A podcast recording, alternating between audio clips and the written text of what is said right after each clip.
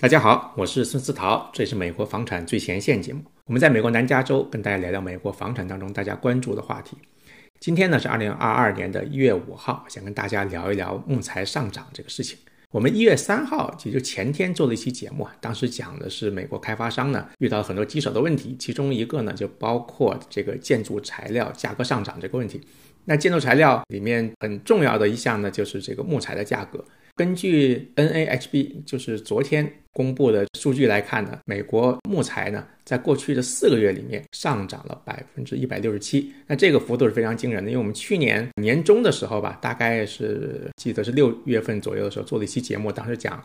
美国木材创了新高，然后呢下跌了一点，往回调。那根据 NAHB。昨天的这个数据来看呢，八月底九月初的时候降了下来，那之后呢就是一个大幅度的一个反弹，从当时的九月初呢一直反弹到现在。那整个价格呢，按照他们这个数据呢，呃，木材价格呢从这个八月底九月初的当时这个底部呢，一直反弹到每千板英尺一千块钱左右。那这个幅度非常大。那加之呢，现在从加拿大木材进口到美国这个市场上的这个关税呢，也是增加了。所以呢，短期间看这个木材价格能够下来的可能性呢，短时间也是不大可能会达成。那我们去年的那期节目也讲了，那整个木材的价格上涨呢，有几个原因吧。最主要的一个原因呢，就是整个供应链的失调。因为整个疫情期间呢，木材工厂停工啊或者减产啊，所以对整个木材的供应量呢也是有很大的一个影响。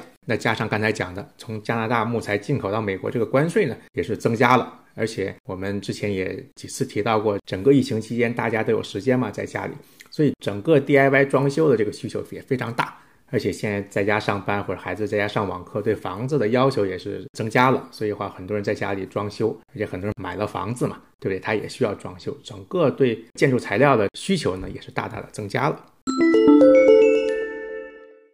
那需求增加了，整个木材的价格也降不下来呢。其实就会对房价产生一个重大的影响啊。那我们知道，在通货膨胀的这个大的背景之下呢，本来房价就是很难降下来，而且现在这个木材又是在过去四个月里面大幅上涨呢。也就是根据这个 NAHB 他们的呃估算吧，在过去这个四个月里，木材价格的上涨呢，对新建的这个 single family home 就独栋房的价格呢，会上涨一万八千六美元。那对于这个新建的多户住宅呢，就是这个 multi-family 的价格呢，会增加七千三。那房价上涨了，那换句话说，租金呢也会上涨。根据 NAHB 的这个数据呢，所以会导致家庭每个月多支付六十七美元来租一个公寓。那根据他们这些数据的话，我们可以结合到我们房产市场上来看一下这个房产的数据。曼哈顿呢，他们那边的房产交易呢也创了记录。你换句话说，在大家买房的时候呢。看的还是一些比较地段好的、比较保值的这些地区。那美国来看的话，基本上就是东西两岸